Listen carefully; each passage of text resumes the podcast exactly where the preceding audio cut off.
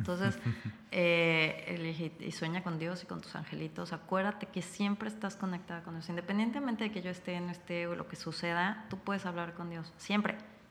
O sea, no me necesitas a mí para hablar con Él. ¿Desde, ¿Desde qué edad empezaste a aplicar esto con ella? Como a los dos años. Dos años. Sí, desde los dos.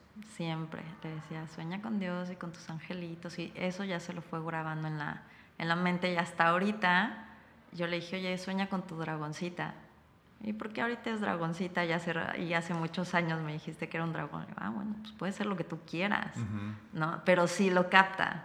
Y todas las noches le digo lo mismo. Sueña con Dios, con tus angelitos y con tu dragoncito. Y tú eres fuerte y tú eres súper inteligente, eres muy poderosa, puedes hacer lo que tú quieras. Siempre le he estado como programando para eso, o sea, así se puede llamar, y enfocando a cuestiones positivas.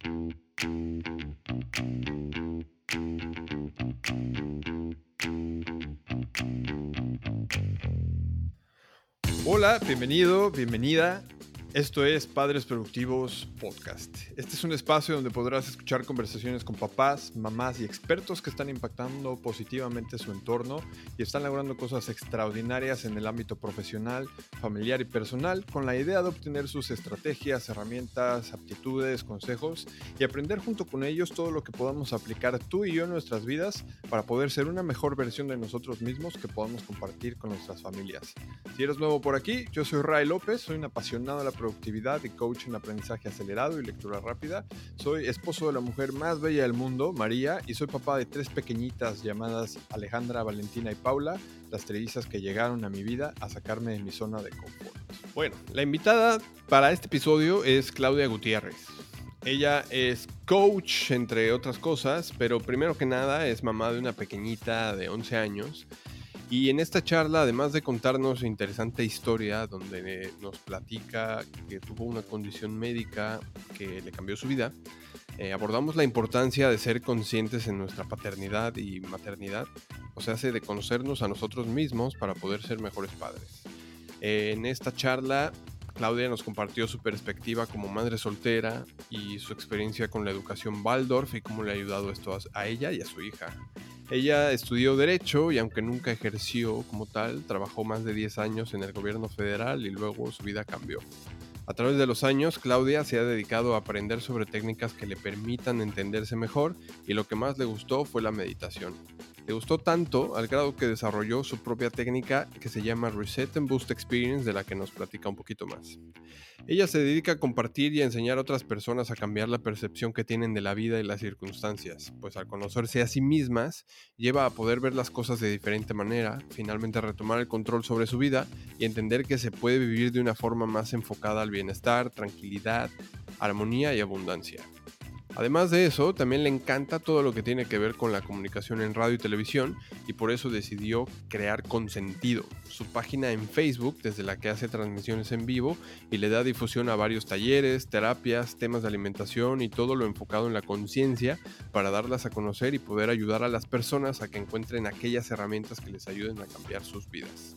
Así que no se diga más, acompáñenme a conocer a Claudia Gutiérrez. Claudia, muchísimas gracias por estar aquí. La verdad es que de los 10 minutitos que llevamos platicando, me, me, gusta mucho, estoy encantado de conocerte. Y bueno, pues muchas gracias por hacernos este espacio en tu, en tu agenda y en tu calendario. ¿Cómo ah, estás? Muy bien, muchas gracias a ti por la invitación. A mí me encanta estar compartiendo información con todo el mundo y mientras más se escuche, más salga, mejor. Súper, súper. Pues me gustaría abrir empezando con que nos platiques tu historia. ¿Cuál es, cuál es, cuál es tu historia? Fíjate que tengo una historia que a mí se me hace muy entretenida. Eh, sí, en esta parte de, de la conciencia, que es mi tema favorito, pues siempre empiezo platicando, pues, estudié derecho porque muchas personas me dicen, ¿eres psicóloga? No, estudié derecho, pero no me fascinó la carrera ni tampoco ejercerla. Entonces, em, pues sí, trabajé mucho tiempo en ese, en ese rubro, pero nada que ver con, con litigar. Entonces, y lo mío siempre ha sido el desarrollo humano, el personal y el espiritual. O sea, el siempre ir más allá de lo que lo que dice la cazuela, ¿no? Entonces Sí. salirte un poquito de la cazuela y ver qué puede suceder ahí. Tú estudiaste Derecho por tu padre, ¿cierto? Por Exactamente. un poco de presión. Pues digamos que sí. Influencia. Influencia y además por costumbre. O sea, hay que irnos al marco de referencia. Mis papás eh, ya tienen como 75, 80 años. Entonces, en esa época, lo que te educan los papás es estudia para que encuentres un puesto padre y de ahí ya la armes, ¿no? Y ganes dinero. Estudié para ganar dinero. Exactamente. Y, y luego de eso estuviste trabajando en, bueno, ya que te graduaste, me imagino que de ahí fue cuando conseguiste el, el trabajo en el gobierno. y Así ahí, es. ¿qué, qué estuviste haciendo? Fíjate que estuvo también súper chistoso. Mi coordinador de carrera me recomendó en el SAT, nada que ver con contribuyentes. Ok. Entonces, sí, siempre que se acercan conmigo, y, oye, ¿cómo le hago para hacer mi declaración? Pues lo mismo que yo, toma tu ficha y siéntate. o sea, porque no tengo ni idea. Entonces, eh, ahí me encargué de hacer desarrollo de proyectos, logística y administración de personal. Todo lo que tuviera que ver con recursos humanos, financieros, materiales, almacenes, vehículos, logística para eventos, eh, convenios con los hoteles y convenios, o sea, yo era tras bambalinas, ¿no? O sea, ¿qué tema fiscal? Nada. No, nada que ver, ni hasta, hasta ahorita no lo manejo. Ok, ok. ¿Y, ¿Y cómo fue que, o desde cuándo empezaste a sentir la cosquilla por irte hasta a, a esta parte holística, podría decirse, o alternativa, como menos, menos de letras? Fíjate que por ahí de los 18, 19 años me diagnosticaron hipertiroidismo y me quemaron la tiroides con yodo radiactivo. Wow. Entonces eso hace que cualquier cosa con la tiroides puede hacer que te mantengas en un estado depresivo muy feo.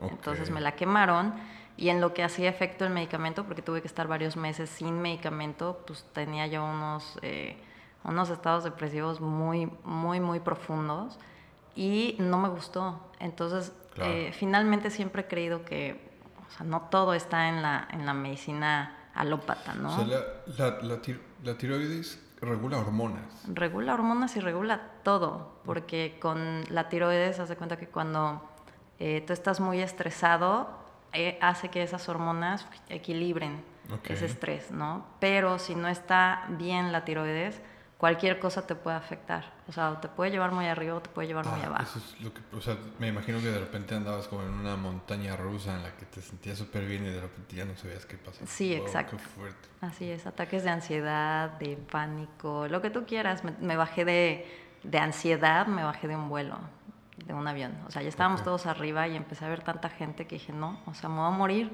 Y me bajé. Y no me volví a subir a un avión como después de tres años. ¿Y qué edad tenías en este entonces que sucedió? 27, 28 más o menos. Wow. Entonces fue mucho tiempo el estar aguantando a que mi cuerpo tuviera esas reacciones, que además no te las explicas. O sea, todo el mundo te dice, "Pues, vas a tener depresión. Y dices, sí, pero ¿y? O sea, ¿y- ¿y eso qué es? ¿Cómo funciona? ¿Cómo se come? ¿Qué tienes que hacer? ¿No? Y entonces Voy a por estar eso... triste nada más. Ajá, exacto. Y de verdad, o sea, de- es, es muy intenso porque te voy a decir la verdad, y es la historia que siempre platico porque es cierto. Yo vivía, cuando me casé, eh, vivía en un tercer piso y abría la puerta del balcón, así la, la corrediza, y yo decía, es que si me aviento, porque yo por mí me aventaba, ¿no? Pero dije, no, es que seguro para mi, mi estándar no me voy a morir, pero voy a quedar tullida, ¿no? Entonces dije, no, ahora va a ser el doble de trabajo, ¿no? Sí, Aparte sí. de estar mal y, y sin poder moverme, pues no. Entonces le cerraba otra vez, pero no quiere decir que no, no cruzara por mi mente, ¿no? Esas, esas ideas cruzaban por ahí. Exactamente. ¿Y luego qué, qué pasó? Pues después empecé a estudiar eh, Reiki, Ajá. porque decía, es que esto algo es diferente, o sea, esto no es nada más una cuestión física, tiene que ver con una cuestión emocional, tiene que ver con cosas más allá, ¿no? Entonces empecé con Reiki, me empezó a funcionar muy bien, pero sentí que no era suficiente, entonces, y para mí, para mi forma de, de pensar, pues yo necesitaba algo que, que me hiciera clic con la cuestión eh, mental, ¿no? O sea, que Ujú. la cuestión física, no nada más la espiritual. Entonces empecé a Sí, por- estudiar Porque el, el Reiki para los que no... Yo, yo conozco el Reiki, eh, mi madre hace Reiki, de hecho, y este, el Reiki es de algún modo pues un tipo de canalización, ¿no? Y es como manejar energías con la mano. y, pero, ¿por qué fue que empezaste a, estudiar Reiki? ¿Qué, ¿Qué, fue lo que viste en esa parte? Me lo recomendaron. Okay. Me lo recomendaron una amiga, me dijo, mira, eh, ella también tenía problemas de la tiroides, me dijo, mira, ve con mi maestra, te vas a sentir bien. Y sí, me empecé a sentir muy bien, pero yo empecé a clavarme. O sea, ya empecé a ir a tomar los cursos y demás. Y, y esta onda de empezar a canalizar cosas, pues estuvo muy padre. Ajá. ¿no? Pero eh, sentí que me quedaba corta. Entonces, y además mi mente es muy lógica, entonces me quería encontrar el fundamento, ya sabes, lógico para la mente y hacer mis, mis cuadritos y decir, ah, ok, ya entendí. Cuadra, las matemáticas. Sí, tienen que, me tiene que cuadrar el número, ¿no? Y de ahí me puse, eh, me gusta mucho, por ejemplo, Neil Donald Walsh, eh, ya sabes, los libros de... Em, conversaciones con Dios, me chuté todos los libros. Ok, no los he leído, pero sí, sí, sí los... Ah, están muy buenos. Ok. Entonces me metí a un curso con él en línea, por supuesto, y estuve ahí como siete días, no me acuerdo cuánto duró, y estuvimos en un curso y luego con eh, otras personas, eh, Penach Licey también, con eh, Joe Dispensa y muchas personas ahí estuve en sus cursos y demás. Entonces dije, ok, ya le encontré la lógica, ¿no? O sea, las neuronas, la mente, los químicos del cuerpo y esto es lo que hace que pase esto aunque hay una parte que es invisible, que para mí es la parte interna, mi ser superior, mi yo interior, o como le quieras llamar, Dios, energía, universo, ¿no?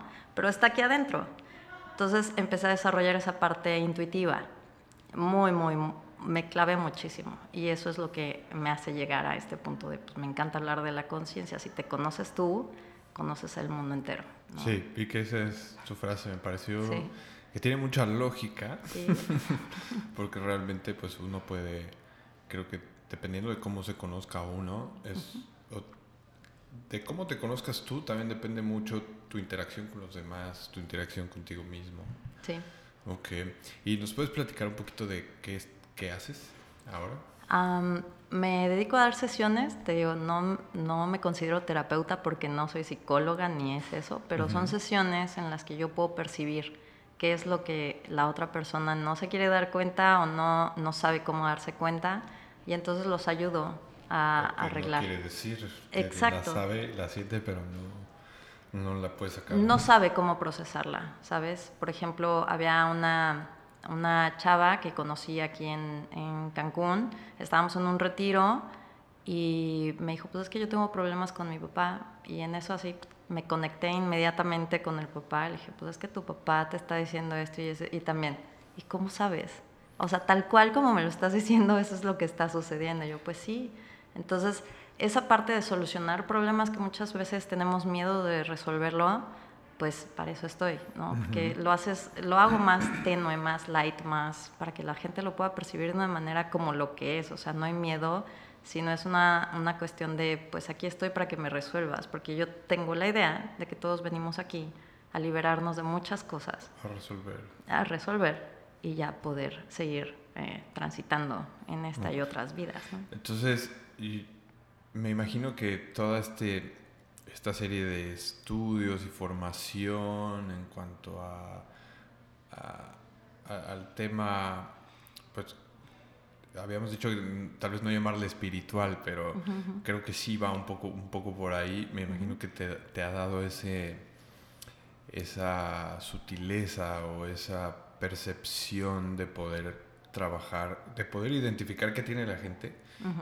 y saber cómo trabajarlo con ellos, que también es otra, es otra cosa, porque habrá gente que sabrá qué es lo que tiene o intuye qué es lo que tiene la otra gente, pero tal vez no tiene ni el tacto ni las herramientas de poderlo trabajar con ellos. Exactamente.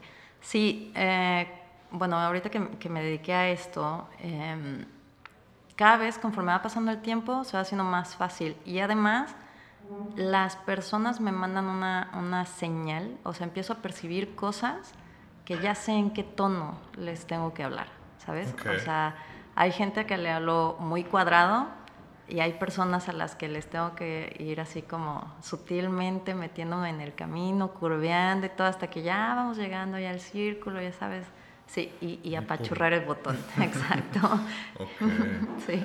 Ok, y bueno, para conocerte un, un poquito más, em, ¿tú tienes una hija ahora? Sí. De 11 años. Así es. ¿Cómo se llama? Se llama Lua, Lua Jimena. Lua Jimena. ¿Y qué tal, cuál ha sido tu, tu experiencia o cuál es su sentir con una mamá que se dedica a eso, por ejemplo? Fíjate que es muy chistoso. Ella eh, dice que tiene una mamá que está bien loca, ¿no? Entonces, y además ella le gusta, o sea, ella me dice, es que mi mamá está, está bien loca, pero yo también estoy loca, ¿no? O sea, y no me, no me molesta el término, así como ella lo ve como diferente, lo ve como somos diferentes, pero ella también ya lo tiene súper desarrollado. O sea, los niños nacen con esto. Lo que pasa es que, bueno, todos nacemos con esto. Lo que pasa es que cuando vamos creciendo, los papás nos van diciendo por dónde y nos van haciendo un molde y nos van metiendo. Así es. Entonces, para ella, eh, por ejemplo, antes de tener hijos, siquiera antes de casarme, yo decía, mis hijos tienen que ser diferentes que yo, ¿no? O sea, no van a ir a una escuela tradicional nunca. Y eso fue lo que pasó. O sea, mi hija siempre fue un Montessori y ahora un sistema Waldorf.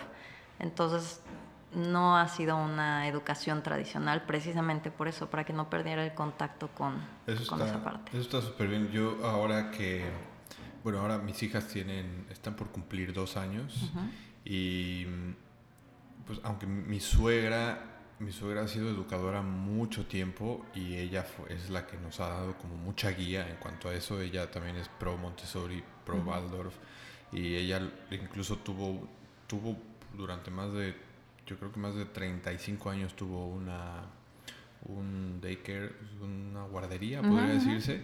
Este, y ella es la que nos ha estado hablando de todo esto. Pero cada vez que entrevisto a más papás y más mamás, esta, este tipo de educación sale y, yo definitivamente sí me, sí me gustaría irme por ahí.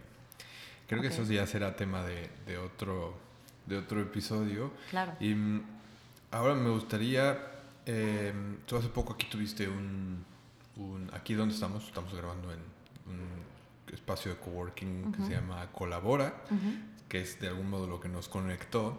Y, veo que también tienes talleres y, todo esto. Esto al ser padres productivos, me gustaría enfocar o ver si nos puedes como compartir algo de tu conocimiento en cuanto a cómo podemos ser más conscientes o en qué nos conviene ser más conscientes o qué podemos hacer para ser más conscientes en cuanto a ser papá o mamá, que de algún modo yo creo que se ve reflejado también en en la parte de, productividad, ¿no? Porque me imagino que a veces estar mientras tú estás trabajando, pues traes el sombrero de lo que sea que estás haciendo.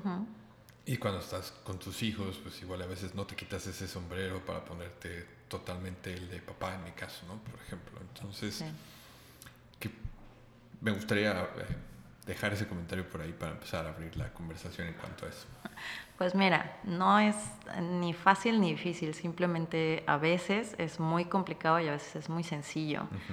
Eh, ahorita, por ejemplo, ayer mi hija me dijo, ya habrá un día en el que no trabajes y que sea solamente para mí, que no tengas que estar contestando teléfono, ni mensajes, ni nada.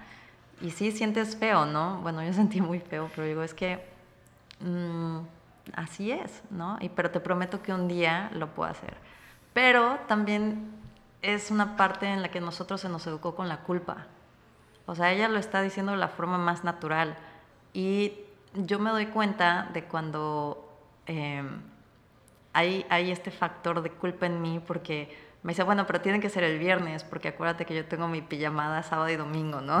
Entonces, es como, ah, ok, ella también tiene sus compromisos. Entonces es como, no hay culpa, es, mira, sí, vamos a hacer una, una, cita tú y yo el domingo y con todo el gusto del mundo. Perfecto. Y lo que me preguntabas de, de cómo, cómo manejar este, este tema de la conciencia con los hijos y, demás, pues eh, por eso yo siempre digo, conócete a ti, conócete tú primero, porque ese tipo de, de, cuestiones de educación que nosotros recibimos, lo que son, los que son de mi generación, yo tengo 43 años, entonces los papás de, de mi generación están muy educados de la manera de, se tiene que hacer así por respeto a los papás, y si les dices que no, estás faltándoles al respeto, y si no haces lo que ellos dicen, uy, y vives en su casa, bajo su techo, o sea... Sí, porque lo digo yo. Exactamente, porque lo digo yo.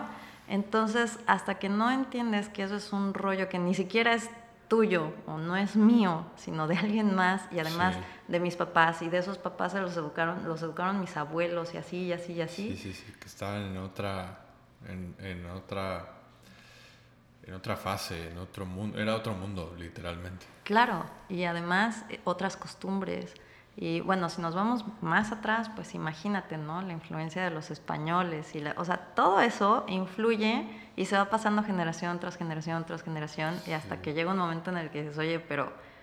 Tus, tus abuelos seguramente estaban terminando, estaban viviendo la revolución, seguramente, estaban terminando o estaban como en ese, en ese periodo y ahora es totalmente diferente. Exactamente.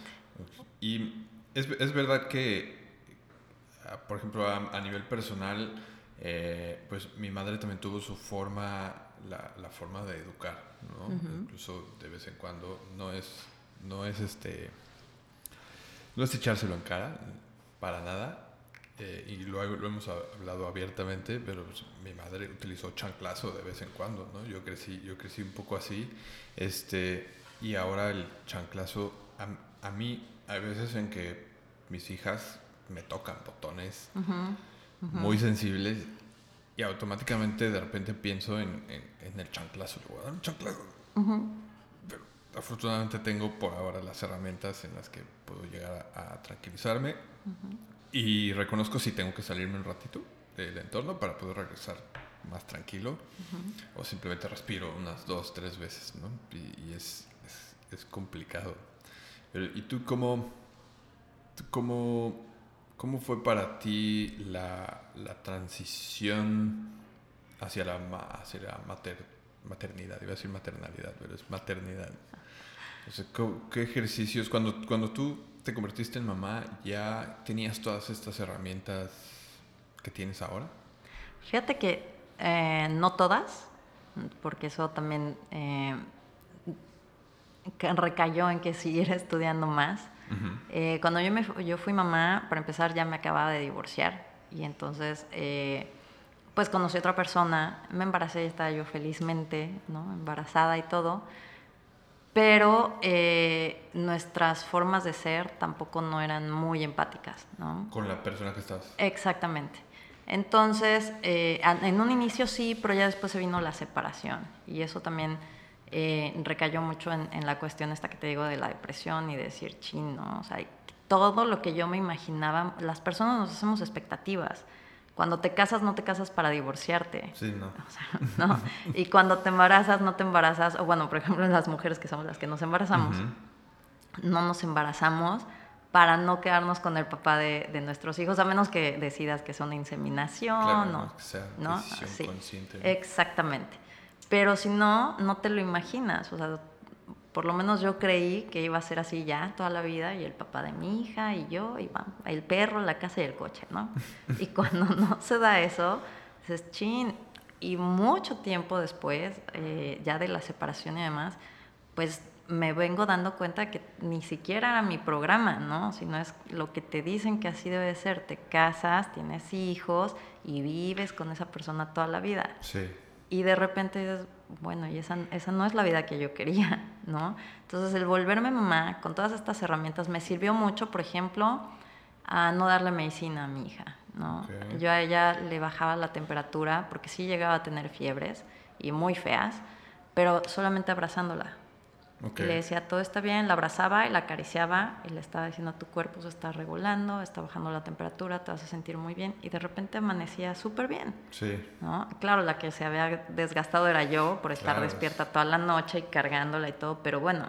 Y que de algún modo, o sea, yo ya puedo decir que, que pasó por ahí y sí es Yo, por ejemplo, entiendo, nosotros sí hemos dado paracetamol ¿no? en esos casos. Especialmente una de mis pequeñas, si pasa de 38, 39, llega a convulsionar. Entonces ahí sí.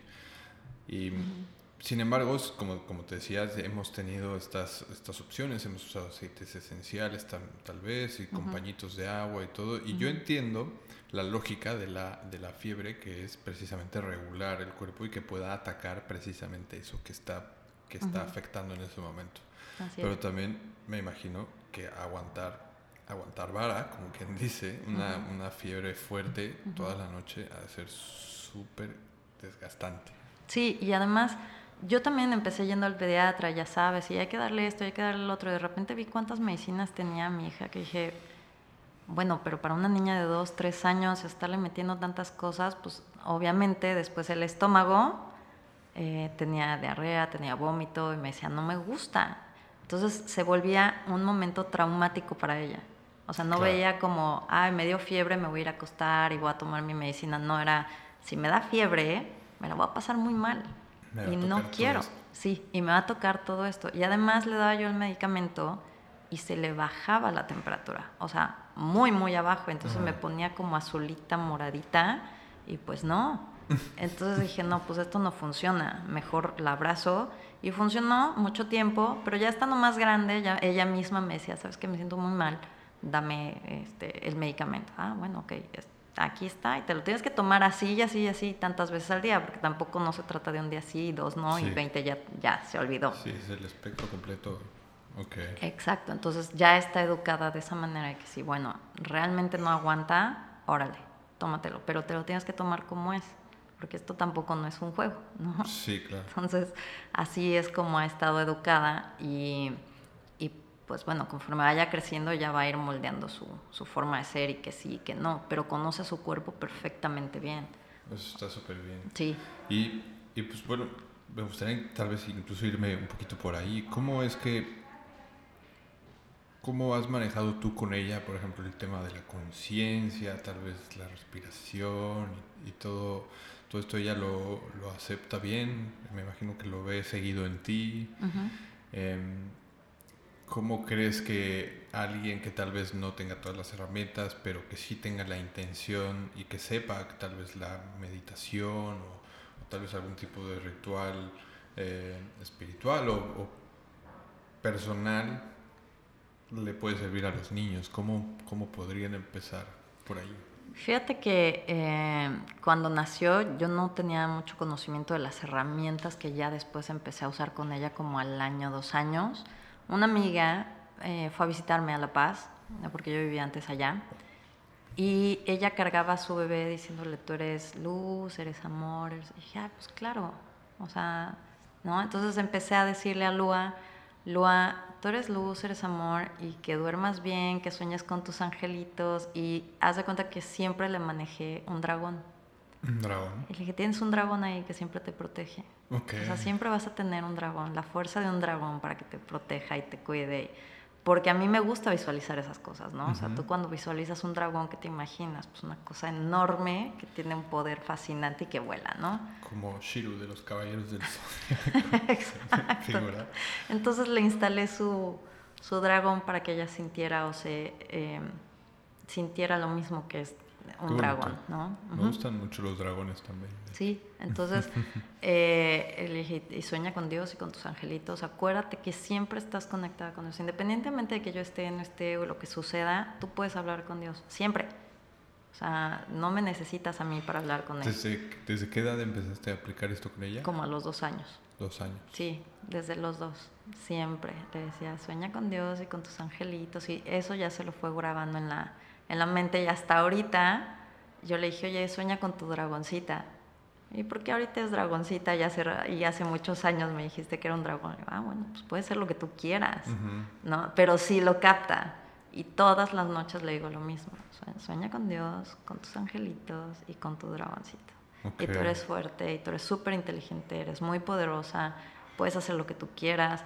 Siempre le he estado como programando para eso, o sea, así se puede llamar y enfocando las cuestiones positivas de, em, por ejemplo, cuando ella se da cuenta, porque yo no, yo fui consciente hasta que tuve a mi hija, porque te digo, o sea, los niños ya vienen con esto. ¿Fuiste consciente de...?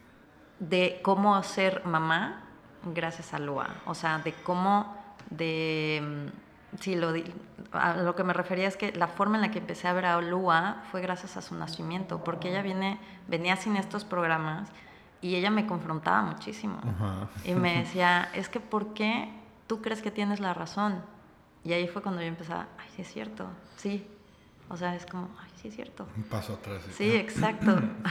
y entonces es como, ah, bueno, entonces empecé a desengancharme yo de mis propios programas, ¿no? Y, y yo me acuerdo que le decía muchas cosas a mi hija que a mí me decían. De, bueno, pues es que esta es la casa, esta es mi casa y aquí se hace lo que yo digo. me decía, bueno, pero ¿por qué se hace lo que tú dices? yo, bueno, no es porque sea mi casa, es porque yo soy la mamá y yo soy la que pone las, las eh, yo doy las indicaciones y tú eres la hija y te toca hacer esto. Bueno, pero ¿por qué? Porque no somos iguales, o sea, porque sí hay cierta, ciertos niveles, hay cierta jerarquía. Bueno, pero ¿por qué? Porque imagínate cómo vas con tus maestros de la escuela, ¿a poco les dices que, que son iguales? Sí, pero son maestros, es lo mismo, yo soy tu mamá. Entonces... ¿Cómo, es, cómo, es en, en, la metodología Waldorf, la figura del maestro, por cierto? Fíjate que los maestros tienen un chorro de estudios, se van a Cuernavaca durante mm, tres semanas cada verano a capacitarse, porque todos los maestros Waldorf que hay aquí salieron de Cuernavaca. Okay. Ahí se instruyen todos y de ahí ya se van a otros lugares.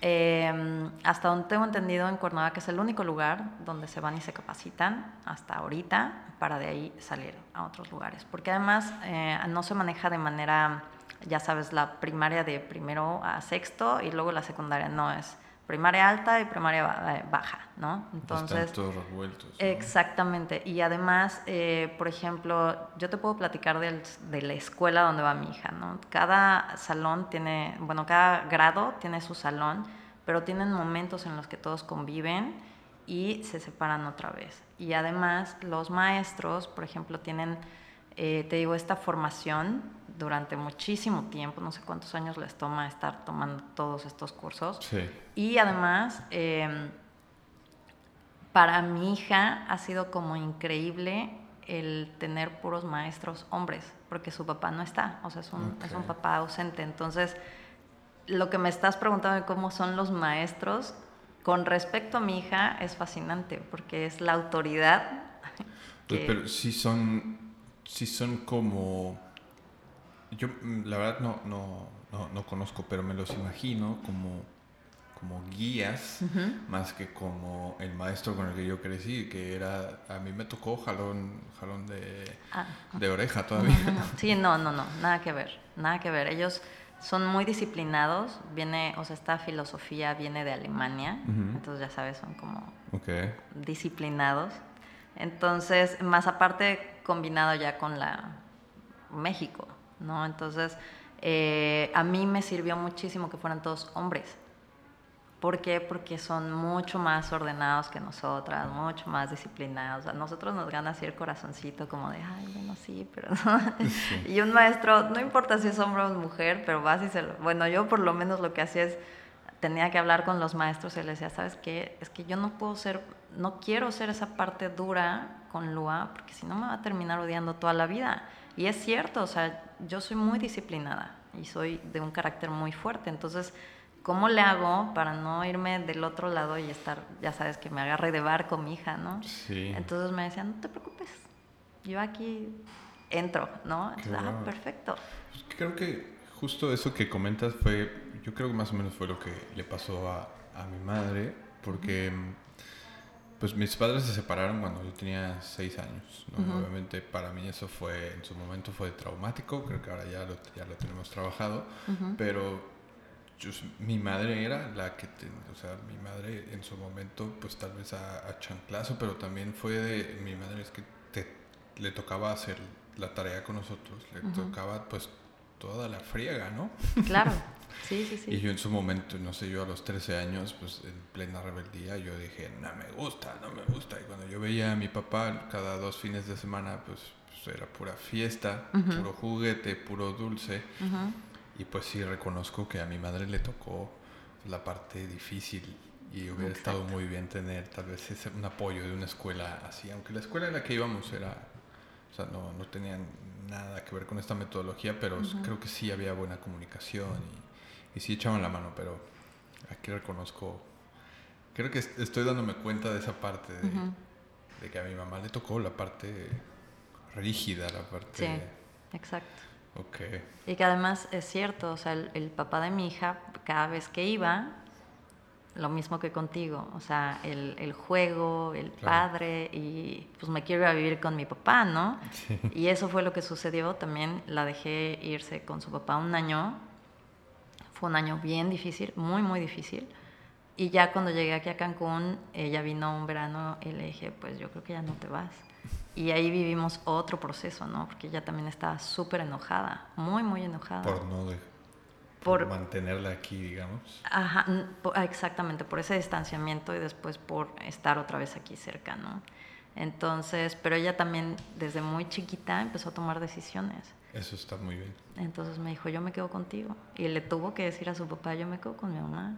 O sea, yo no me quiero ir a México. Entonces, pues se quedó aquí y vivimos otro proceso, ¿no? Donde se ponía muy agresiva y todo.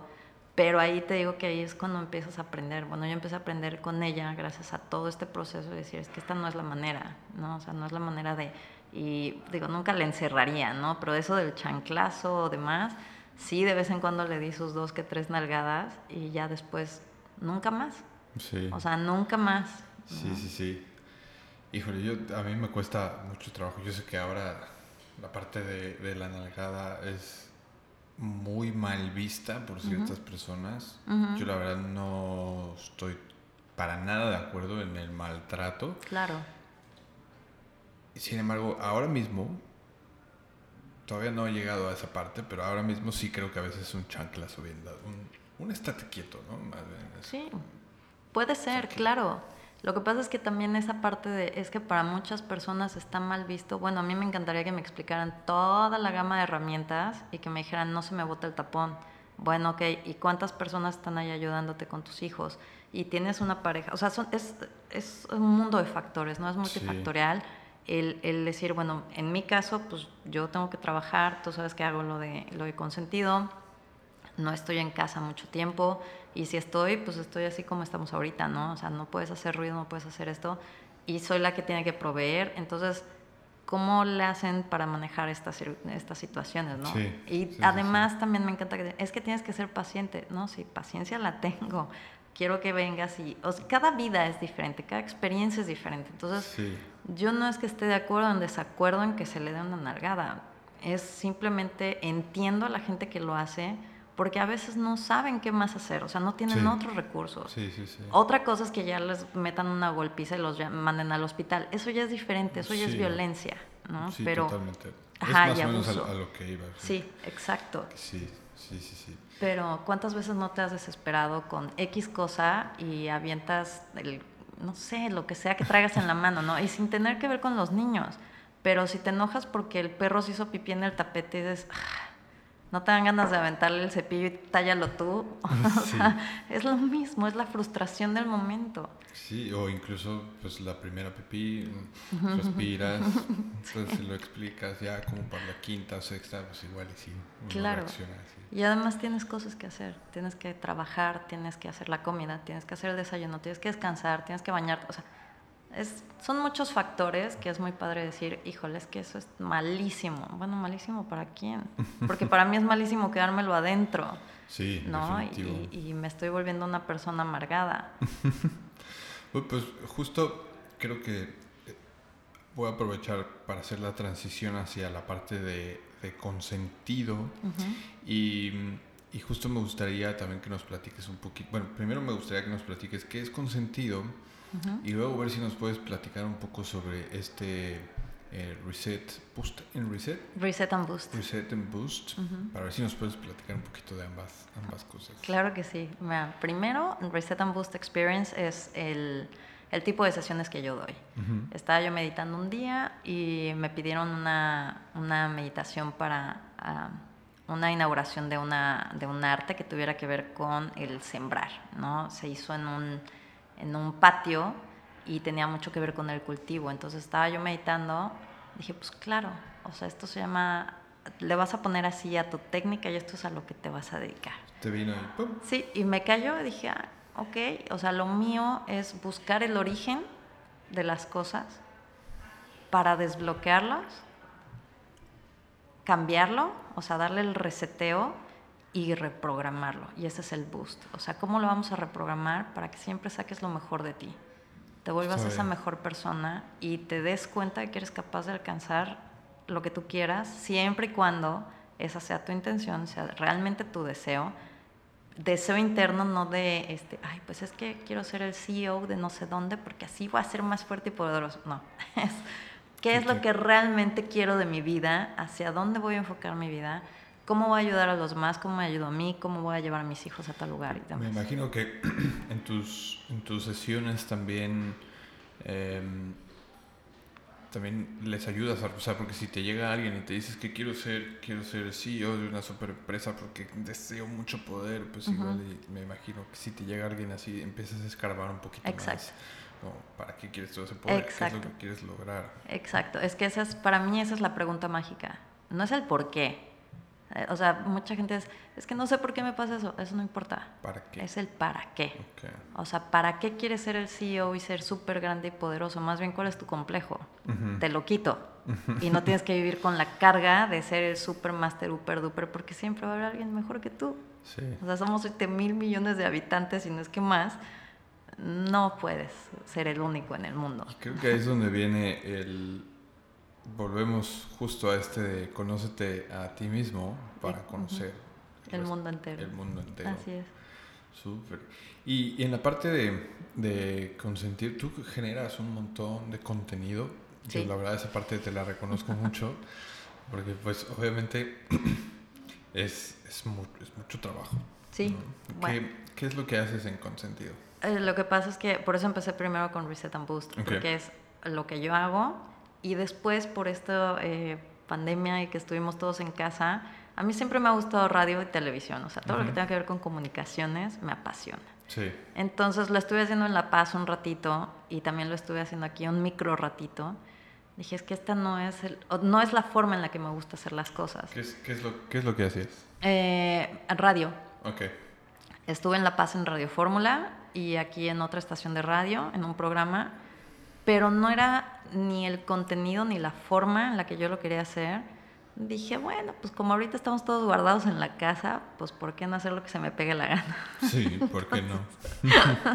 Y además, pues, ¿qué tiene, no? O sea, experimentalo. Yo siempre digo lo mismo, pues vívelo. Sí. O sea, si no lo vives, ¿cómo vas a saber si te gusta o no te gusta? O sea, y vida tenemos, ¿no? O sea, como para acumular buenas experiencias. Entonces, este, abrí un- una fanpage que se llama Consentido, con Z, que para eso tiene también un sentido, es con sentido zen, pero que tiene tener, debe de tener un sentido de vida. O sea, ¿cuál es tu sentido en la vida? Me gusta mucho que a todos les dices en tus, en tus eh, transmisiones, dices, hola consentidos. Sí, Tiene como mucho juego esa palabra, me gusta. sí, exacto, porque además también es un apapacho. Ujú. O sea, yo los apapacho dándoles el contenido, las herramientas, las personas, pero además es un, oye, tranquilo, o sea, no eres el único. No eres, eh, en mi caso, de verdad, por eso lo hice, porque decía, es que no puede ser que yo me desespere tanto con mi hija, o me desespere esto, o me desespere el otro. ¿Y qué es lo que te hace falta? Pues un apapacho, alguien que te abrace. Mira, ven, te voy a platicar. Aquí hay millones de experiencias Sí. igualitas o peores que las tuyas. No pasa nada. Entonces quítate todas esas culpas y vive, ¿no? Y, y en estas eh, transmisiones veo que tienes, uf, tienes como un, un buen abanico de, de temas que, se- que, se, que se tocan. Como, ¿Qué puede la gente, qué puede esperar la gente que tal vez todavía no conoce Consentido como para irse a meter ahí? Mira, manejamos todos los temas. Manejo, eh, tengo a Terapéate Ya, que son terapia en pareja, bueno, para pareja. Entonces, eh, ahí transmitimos y me encanta el tema de pareja, es como mi máximo, ¿no? Porque ya sabes, son dos seres tratando de vivir en un solo lugar al mismo tiempo, entonces Sí. eso me apasiona. Y también, por ejemplo, los proyectos, todo lo que tenga que ver con cuestión de emprendimiento y empresarial, pues también se me hace muy importante. Eh, también, por ejemplo, eh, salud alternativa, holística. Eh, está Carla Cota, que hace lectura de oráculo en línea. Entonces, no sabes, o sea, nos aventamos lecturas, siete lecturas en una hora. El, el oráculo tiene algo que ver con tarot, por ejemplo? Eh, no, el tarot es muy específico, las, el tipo de cartas, pero el oráculo son diferentes tipos de cartas. Es el oráculo de los ángeles, tiene que ver con que son cartas, ¿no? Y tienen un significado y traen un mensaje para ti. Y el oráculo nunca va a ser catastrófico de ten cuidado con los perros porque en una de estas ves uno y te mueres. No, o sea, son cosas que te llevan a ir más allá y que te ayudan a ser más... Em, la forma en la que te lo dicen es muy positivo para que sigas, busques, encuentres y te desafanes de lo que te está atorando. ¿no? Qué, curioso, porque justo el episodio anterior que grabé con, con, una amiga que yo conozco ya desde hace mucho, y mm, ella ya tiene un rato justo con la parte del tarot. Y a mí en un principio el tarot, pues yo me lo imaginaba, pues ya sabes, como el clásico anuncio que veías en el poste, con la gitana detrás, con su bolita mágica. La muerte. Sí, sí, lo veía como, lo veía como muy, un poco fanfa, un poco charlatanería. Ajá, sí. Y y mi amiga, cuando me dijo, estoy, estoy haciendo la parte del tarot, me decía, ¿quieres que te lea las, las cartas? Yo en un principio le dije como varias veces, no, gracias. Este, y una le dije, bueno, está bien. Pero justo el último episodio que grabamos fue con ella, donde ella nos explica el viaje del loco y, y rompió muchos paradigmas en cuanto a... Todavía me queda mucho el la parte energética de cómo es que te llegan esas cartas, pero, pero me pareció muy interesante cómo ella, cómo ella lo puso. Y lo que me parece todavía más interesante y curioso es que de repente me empieza a llegar un chorro como de información de, de, diferentes cosas que de algún modo se relacionan un poquito entre ellas. Claro. Eh, desde como yo lo empecé a percibir, nunca he manejado el, el tarot, nunca lo, lo he leído, pero yo lo que empecé a percibir es, por ejemplo, con el oráculo, es tu intención, o sea, tu energía se va hacia allá. Y tú tienes preguntas aquí que ni siquiera te das cuenta, ¿sabes? O no sabes cómo estructurarlas. Tienes, tienes preguntas en la mente que no sabes muy bien cuál es el significado, pero esta energía y esta intención sí. O sea, sí saben qué es lo que tienes que resolver, ¿sabes? Entonces, cuando las volteas, te dan tanta claridad. Digo, no sé si te pasó cuando te hicieron tu lectura, pero... A mí me pusieron a pensar un montón. Sí, exacto, pero porque te dan claridad, o sea, te abren esa puerta que dices, ah. Es alternativas que no estabas viendo. Exacto, ahora me voy a poner a maquinar sobre esto, o sea, voy a empezar a analizar este tipo de cosas y voy a ver qué es lo que tengo que resolver aquí, ¿no? O cómo con esto que me apareció voy a llegar más allá. Entonces hacen lecturas hacen lecturas online, hasta siete lecturas. Sí. se, se, conectan con alguien. Exactamente. Siete personas estuvieron en el programa. Siempre que estoy con, con Carla, siete personas. Es el tiempo así, nos da justo para siete personas. Y le digo, hola Carlita, ¿cómo estás? ¿Qué onda? Empezamos y boom, desde el minuto uno hasta el 59 son, bueno, no como 55 porque los últimos cinco son por, bueno, muchas gracias, bye. Sí, sí, y todo lo demás son puras lecturas. Pura, y es bueno, todos los días, mira, para mí es eh, mi estructura, ya la forma en la que decidí vivir es, me tengo que reír todos los días. Si no me hace feliz, no lo hago. Eh, me tiene que encantar lo que hago. Y cuando estoy haciendo las transmisiones, ya sea en radio o en televisión, bueno, o en video, no, me la paso atacada de la risa. Me la paso atacada de la risa porque de verdad no sabes cómo lo disfruto. Lo disfruto muchísimo. De eso se trata. Sí, exacto. Súper, pues está, está muy bien eso. Yo voy a poner, yo me voy a asegurar de poner eh, en las notas del episodio enlaces hacia tu página de consentido que está en Facebook, sí. también la página web. Em, y hay algún enlace adicional o algún, o bueno, tienes tu página en Facebook, de hecho, también como Claudia Gutiérrez. Sí, así es. Y mm, te gustaría compartirnos alguna, algún otro espacio donde la gente se pueda poner en contacto contigo. Eh, bueno, lo tengo también en Twitter y en YouTube. Con consentido eh, abrir el canal de YouTube para que la gente pudiera meterse allí y estar viendo lo que realmente quieren ver, porque también en YouTube, en Facebook si te metes, pues empiezas a estarle scrolleando, scrolleando y ya te perdí, se te olvida a qué ibas, ¿no? Entonces... Justo hablando de que nos, nos, perdemos, entonces en tu en Consentido pueden encontrar transmisiones tanto de la parte del oráculo, Todo. espiritual, de pareja, eh, nutrición.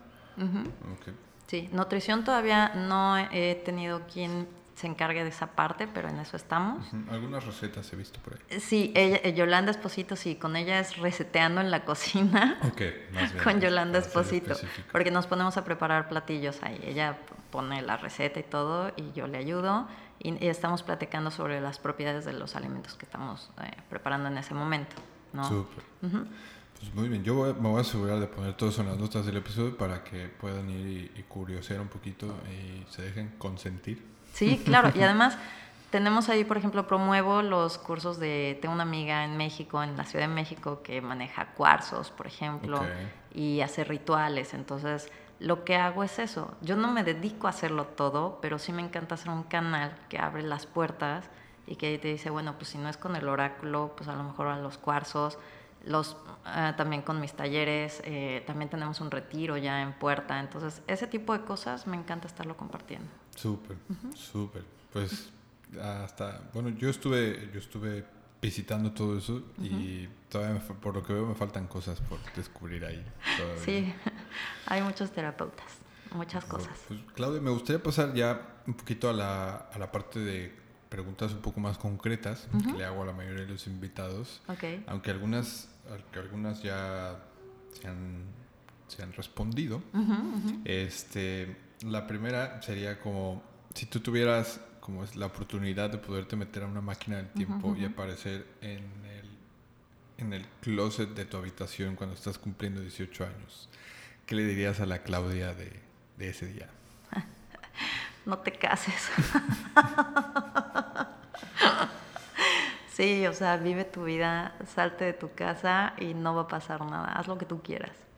Okay. Haz lo que tú quieras. Confía en que todo va a estar bien y vas a ver que vas a salir bien. Súper. Súper. Ahora, ¿cuál, aunque ya nos has platicado un poquito sobre esto, cuál ha sido como la lección más relevante que has aprendido de, de Lua? De Lua, uy. O con, no de Lua, con Lua, o de Lua o con Lua. Sí, entiendo. Eh, hacer lo que realmente quiero sin que me importe nada y además eh,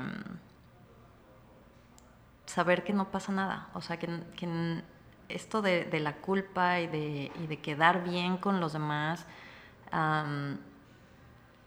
entendí muy bien que eh, la aceptación de, de, mis papás para ser una buena madre o no, ya no importaba, porque dependía mucho del humor en el que ellos estuvieran. Claro. Si ellos estaban de buenas, soy una excelente madre. Si, si, si estaban de malas, eres pésima madre, ¿no? ¿Cómo es posible que la tengas así?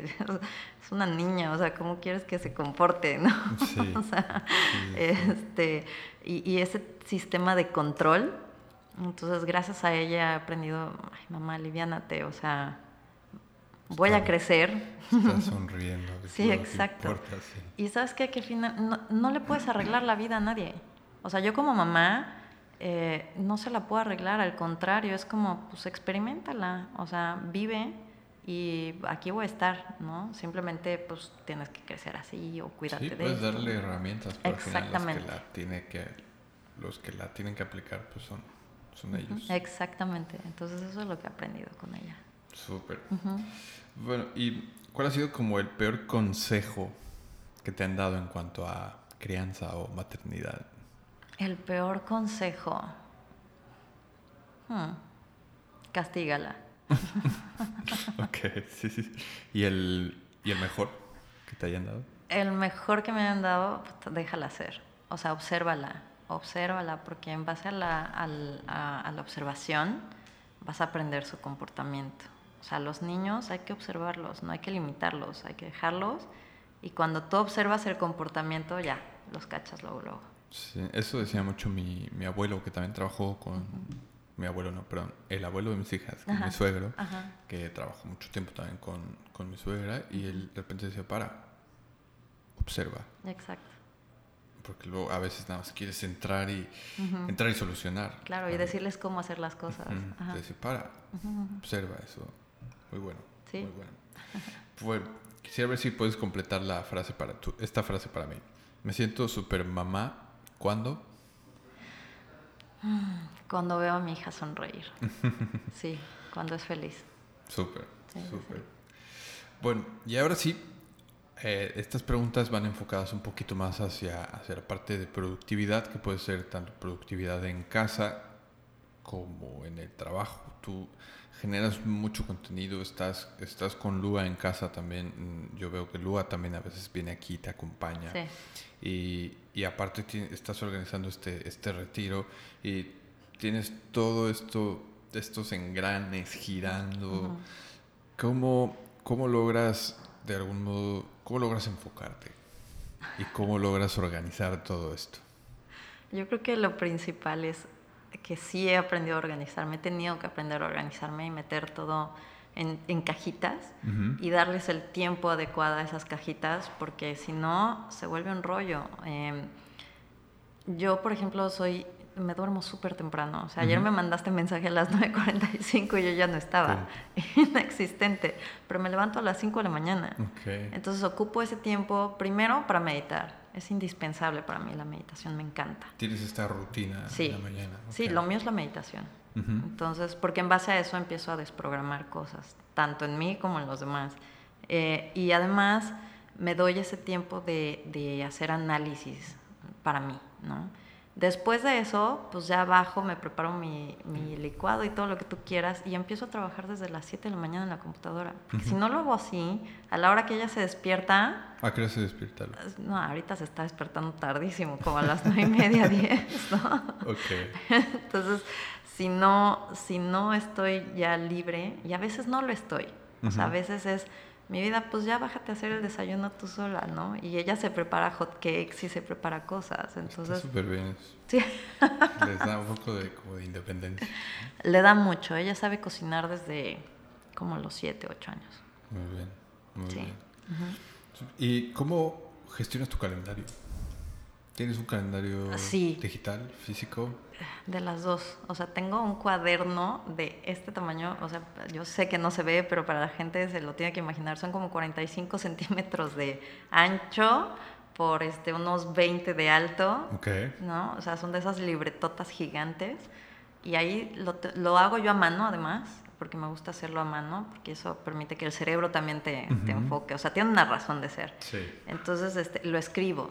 Pero cuando alguien me manda un correo o hacen citas conmigo por en línea y demás, todo lo paso a, Google.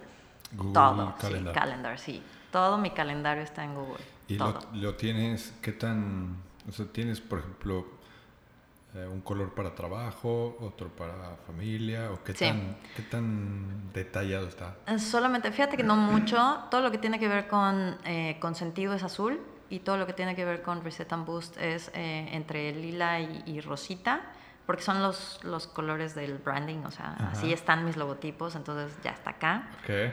Sí, se los recomiendo muchísimo, no se compliquen, o sea, hagan, anclen todo una cosa con la otra, o sea, un color palomita, exactamente.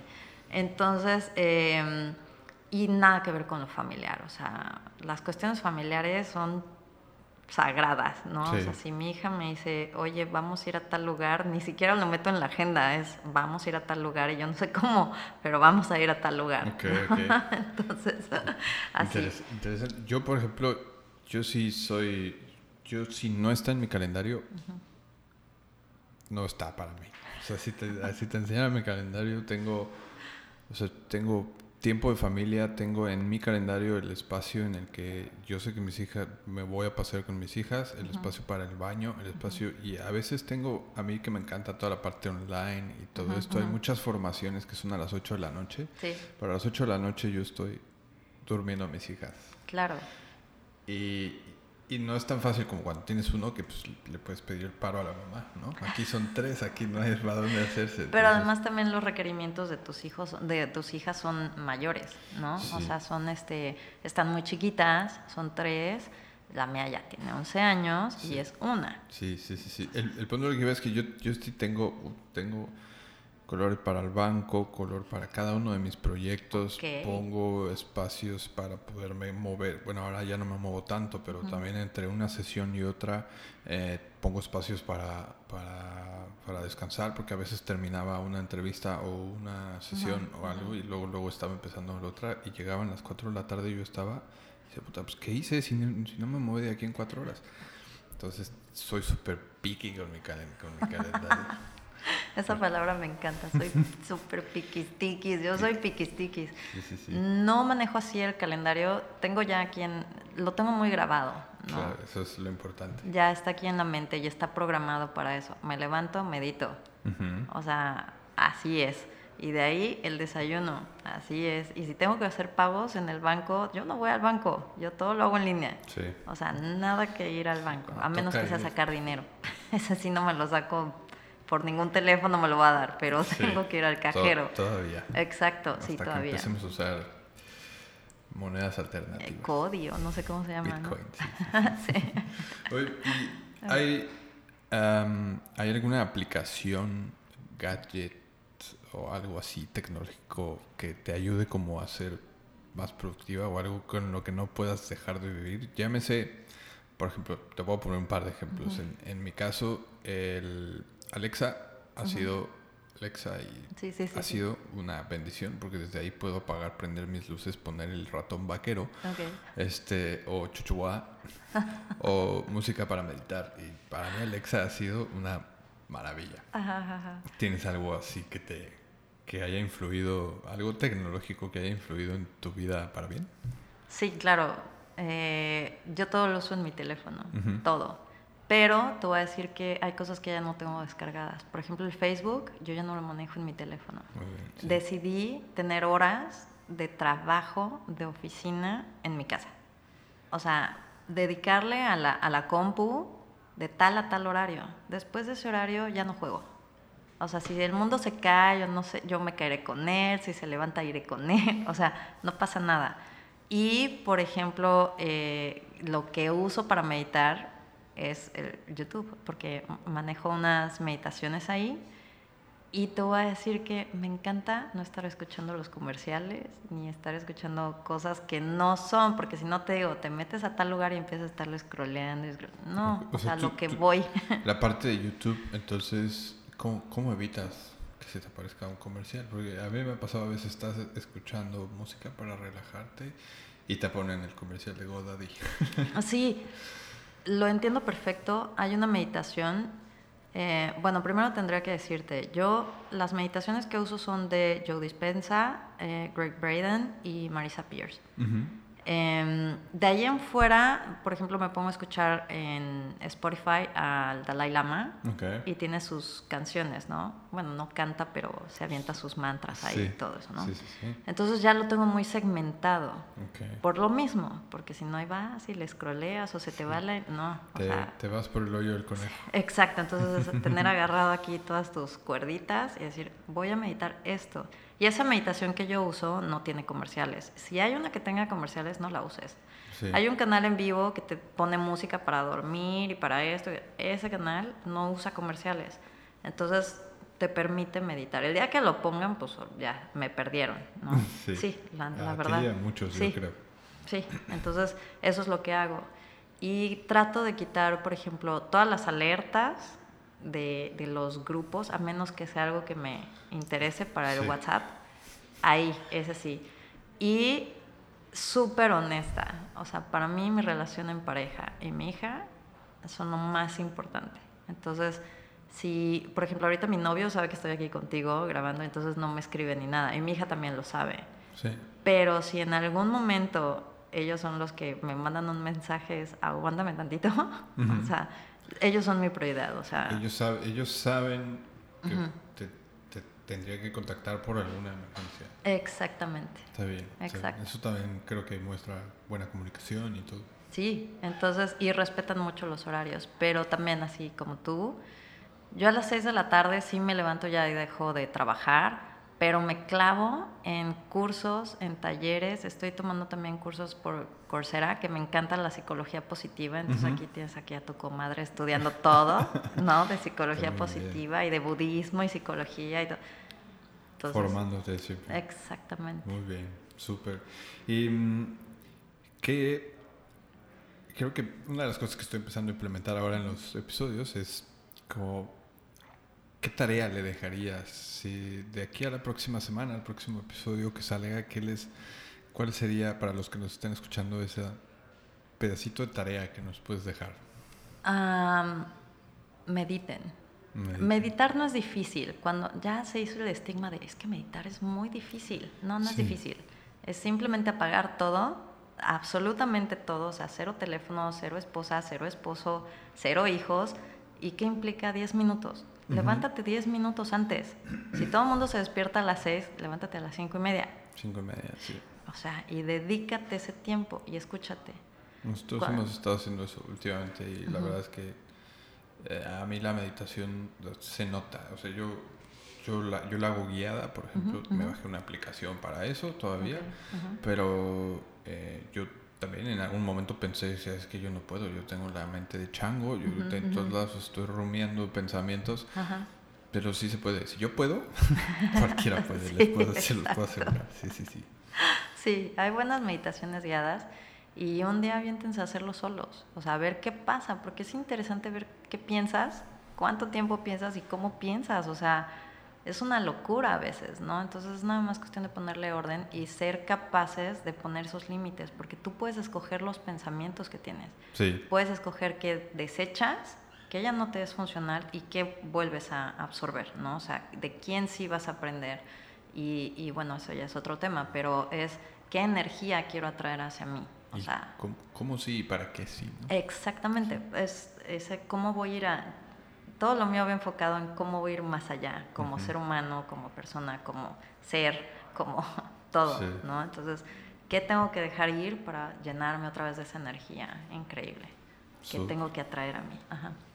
Muy bien, pues muchísimas, muchísimas gracias por, por, por, todo esto. Estuvo muy a gustito este, este ratito. Me, gustó, me gustó mucho. Espero que también te quedes con buen sabor de boca. Sí, claro. Y ahora sí, paso a la pregunta final que le hago a todos los invitados y es, si la gente se pudiera quedar con una sola idea o concepto de, sobre este episodio y llevárselo con ellos hasta el resto de su vida, ¿cuál te gustaría que fuera?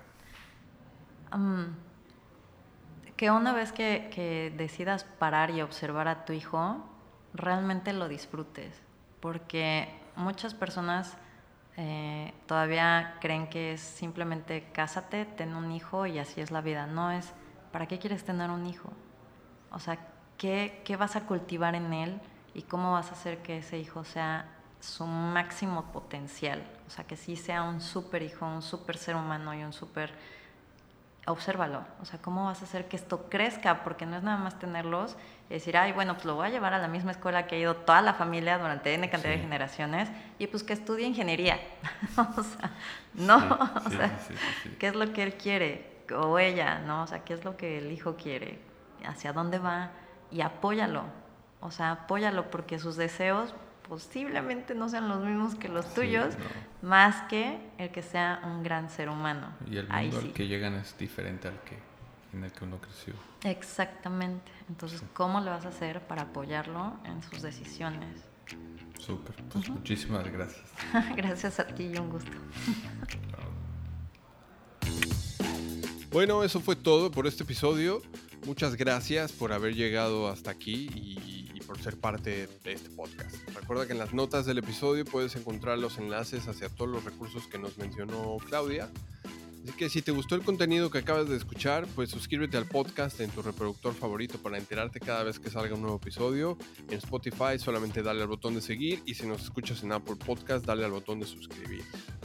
Si quisieras echarnos una mano y apoyarnos, si no lo has hecho aún, déjanos una reseña de 5 estrellas en Apple Podcast o una valoración en Facebook.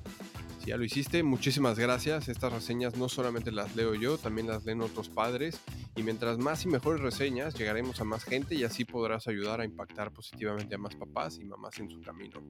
Si consideras que este episodio le puede ayudar a alguien, que conozcas, no te olvides de enviárselo o compartirlo en tus redes sociales y etiquetarnos como arroba padres en Facebook e Instagram.